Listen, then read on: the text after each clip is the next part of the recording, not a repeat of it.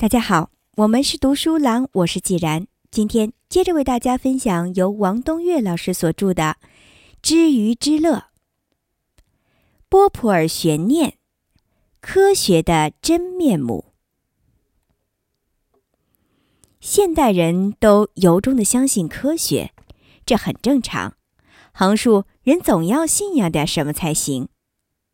就像古时没有科学，人们就得造出些迷信的花样来，不然心里空落落的，日子便不好过。但相信科学，至少应当先弄清两件事儿：第一，科学知识究竟是什么？也就是问你凭什么相信它？在解决了这个问题的基础上，才好提出下一个更为现实的问题，即第二。科学知识是怎样增长的？也就是问，如果你想在科学上有所创新，具体得怎么做？乍一看，这两个题目太平常，似乎不该是跻身于科学时代的人所不明白的道理。然而，你试着回答一下，就会发现它是一个无底的深渊。二十世纪中叶。专门研究上述问题的科学哲学方兴未艾。此时的欧洲出了个著名的科学哲学家，叫波普尔。他提出了一套可以简称为正伪主义的尖锐学说，语惊四座，一石激浪，结果把前面那两个问题闹得是愈加扑朔迷离。首先，波普尔发问：科学与非科学如何区分呢？自从近代思想界严厉批判了中世纪基督教经院哲学繁琐空洞的思辨方法以来，一般人很容易追随第一个吹响实证科学号角的弗兰西斯·培根，认为科学区别于非科学的主要特点就在于前者特有的经验归纳方法及其可证明性。至于什么叫做证明，那是一个很微妙的逻辑学问题。迄今为止，很少有人能说清楚。限于篇幅，省略不谈。即是说，科学知识一定是观察累积的结果，而且这个结果一定是可以被实验过程或经验事实充分证明的。从表面上看，这早已是无可置疑的常识，用不着再为他说三道四。然而，波普尔却偏偏提出了一个完全相反的意见。他说：“科学与非科学的唯一区别，恰恰在于科学的可证伪性，即凡属科学的东西，它总是能够被证明为是错的。而且，科学精确程度越高、内容越丰富的理论，其可证伪程度也就越大。这在逻辑上意味着，科学知识的真实性很低。”而且倾向于越来越低。波普尔的说法对不对？让我们用史诗来说话。先看什么东西不能被证伪。波普尔列举出来的有宗教、神学、占星术以及形而上学等等。试问，你能拿出实例来证明世上绝对没有上帝吗？但宗教却永远可以举出无数事实证明，这个精致美妙的世界一定是受神灵支配的。占星术之类的伪科学一般更需要经验和观察来支持，他得观天象、查世道，还得钻研人情、琢磨人怨，辛苦的很呢。想想看。哪一个被迷信弄得神魂颠倒的人，不是以自己生活经历中的真实感受为基础的呢？再则，唯物论与唯心论争执了上千年，争出了个什么结果呢？什么结果也不会有，因为你所能列举出来作为证据的东西，正是你应该加以证明的东西，或者说，所有你能拿出来的证据本身，正是需要你证明的对象。这使得一切证明和证伪都落于无效。所以，唯物论有多么正确，唯心论也就有多么正确。它们总归是无可辩驳却又势不两立的永恒真理。相比之下，真正科学的命运就显得颇为悲惨了。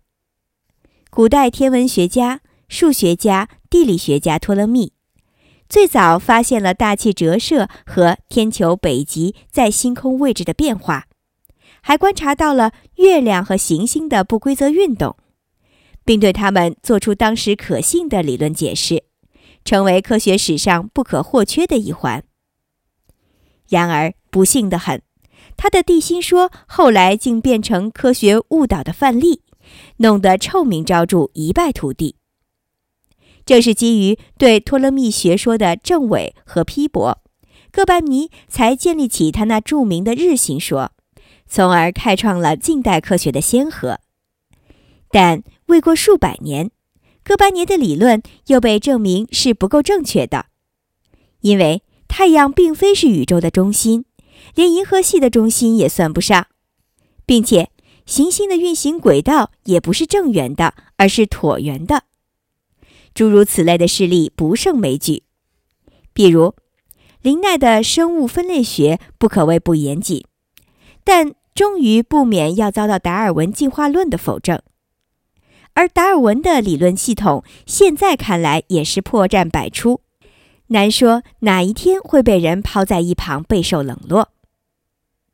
同样，牛顿力学的问世曾经震撼了整个世界，说他缔造了人类的工业文明，应该一点也不过分。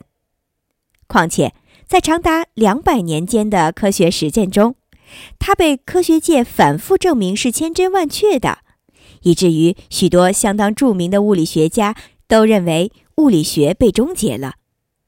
曾几何时，爱因斯坦的相对论又使牛顿的力学体系受到了严峻的挑战，它的普遍有效性现在已经大打折扣了。有鉴于此，尽管相对论目前看来气势夺人，其理论普适性足以横跨从微观到宏观的各个领域，但爱因斯坦还是早早就赶紧做出声明，说他的学说不过是一个短命的过渡而已。看来，科学家已经被科学本身的不牢靠性和正伪特征给弄怕了。他们的自信远没有神学家那么坚定不移、理直气壮，他们的气概更不及唯物主义者那样唯我独尊、气宇轩昂。不仅如此，再往深里看，真正的科学创新活动事先倒不太需要经验观察和归纳方法，那是理论创新之后的事情。与创造性思维活动本身无关。波普尔赞同休谟对归纳法的批评。休谟认为，从单称命题中不能导出普遍命题。把在时间和空间里不断重复的事件归结为必然的因果联系，是缺乏理论合理性的。依据科学史上的事实，波普尔提出了他那著名的 P 一，也就是问题。到 T-T，也就是试探性理论；到 E-E，也就是消除错误；再到再到 P-2，也就是新问题。所谓试错法的科学知识增长模式，从而使科学进化的原动力由消极被动的等待经验积累，变为猜想与反驳这样一种积极创造的活动。波普尔承认，这里隐约表达着康德哲学思想的深刻洞见。事实上，科学理论，准确的讲，还是把它叫做假说为好。它的创新一直是这样进行的。譬如，克里克和沃森提出 DNA 双螺旋模型的时候，人们当时还根本看不见染色体的细微结构。再如，爱因斯坦给出相对论假说的猜想在前，爱丁顿非洲之行的科考观察在后。也就是说。科学创新的启动一定先有一个政委的思路在前面引导，随后才需要实验和观察来予以验证。哥白尼因质疑托勒密的地心说而提出自己的日心说，但当时的证据并不充分。时隔一两百年之后，最具说服力的金星盈亏、光行差和恒星视差等证据才逐步被发现。达尔文随贝格尔舰做环球博学考察，他最初在几个小岛上看到的个别中间型变异现象，根本不足以否定整个生物学领域的物种分类理论。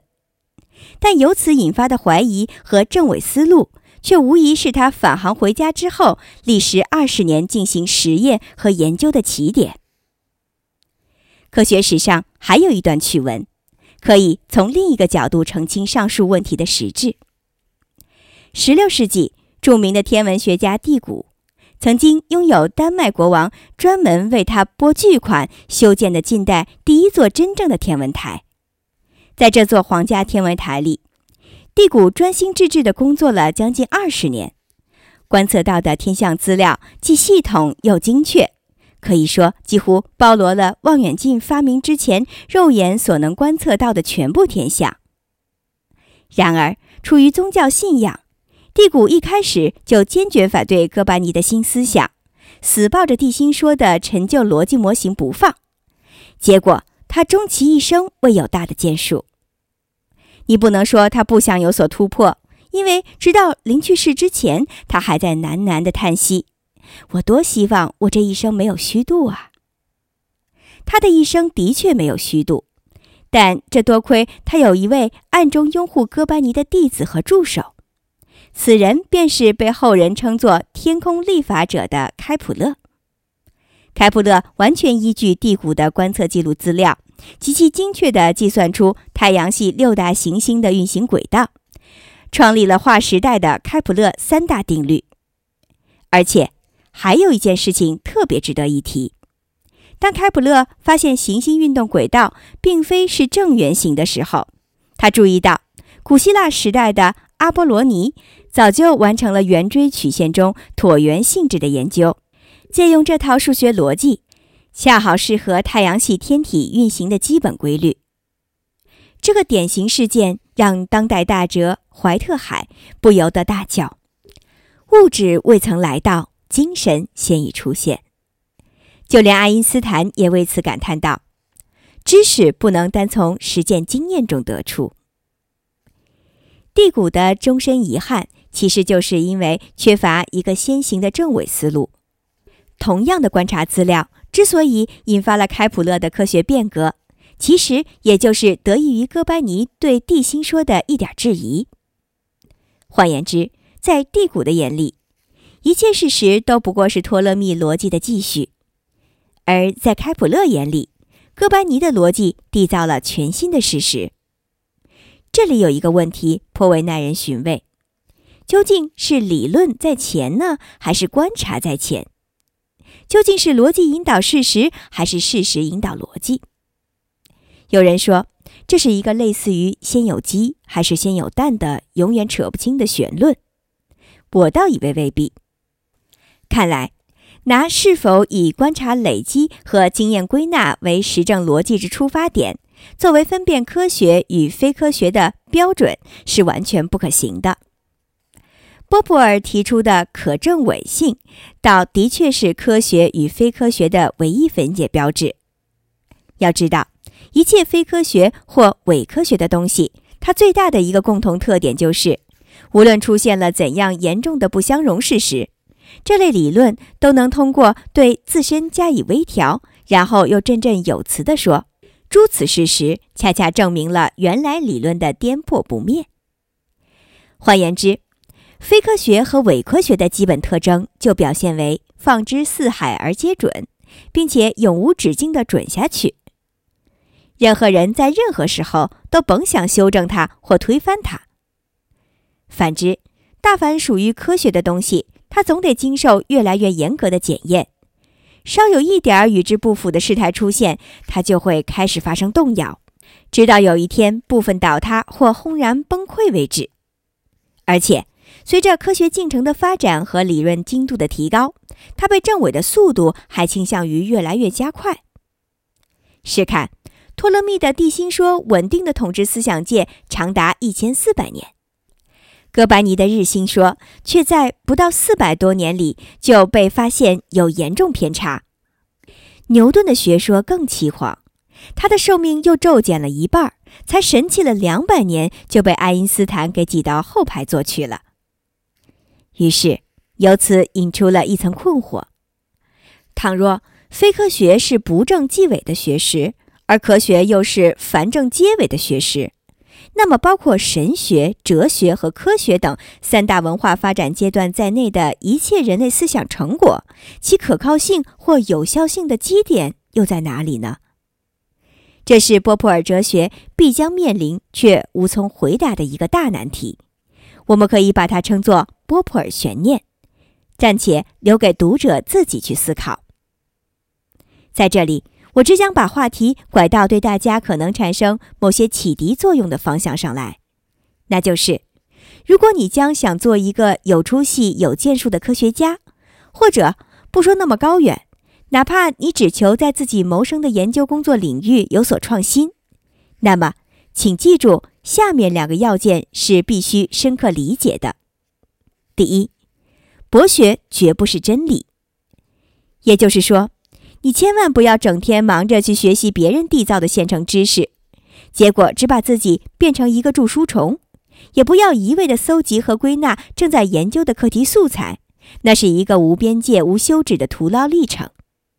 重要之处在于，你必须敏锐地发现研究对象的可疑点，即必须找见可能对此前观点产生正伪思路的蛛丝马迹，也就是必须首先提出问题，然后调动思想，建立猜测性假设或假说的逻辑模型。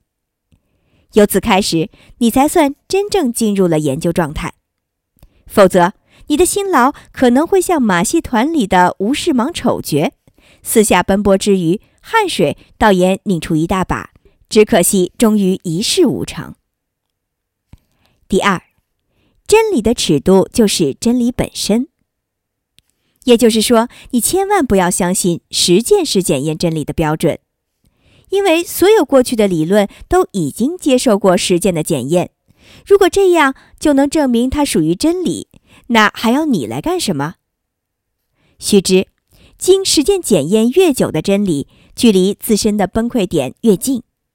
与其说它是客观上屡试不爽的真理，毋宁说它是有待你去主观重塑的谬误。而且，你也不要指望自己就能发明出什么根基永固的真理，因为根基不固，恰好说明你的发现属于科学范畴，而不是伪科学的糟粕。只要事后能证明你的逻辑暂且可以纠正现行理论的某些漏洞或偏差，那就算你没有白辛苦。讲到这里，不免露出了马脚。既然真理的表现竟然是如此荒谬，我们何苦要没完没了的追溯它呢？为了暂且打消你的疑虑，以便你能够像拉磨的驴子一样，只管蒙着眼睛勇往直前。看来有必要把上面引用黑格尔的那两句并非精当的话修改一下。第一句改为“博学绝不能导出新知”，第二句改为“真理的基点就在于没有真理”。这样一来，你就可以毫无顾忌地沿着科学的既定方向，拼命地朝着正伪、创新、再正伪、再创新的无目标方位一路奔跑下去。无需左顾右盼，也无需担忧真伪。至于到头来你究竟跑到了哪里，谁也说不清。但有一点可以放心，它反正不会是绝对真理的辉煌终点。今天就和大家分享到这里。我是既然我们是读书郎谢谢收听再见。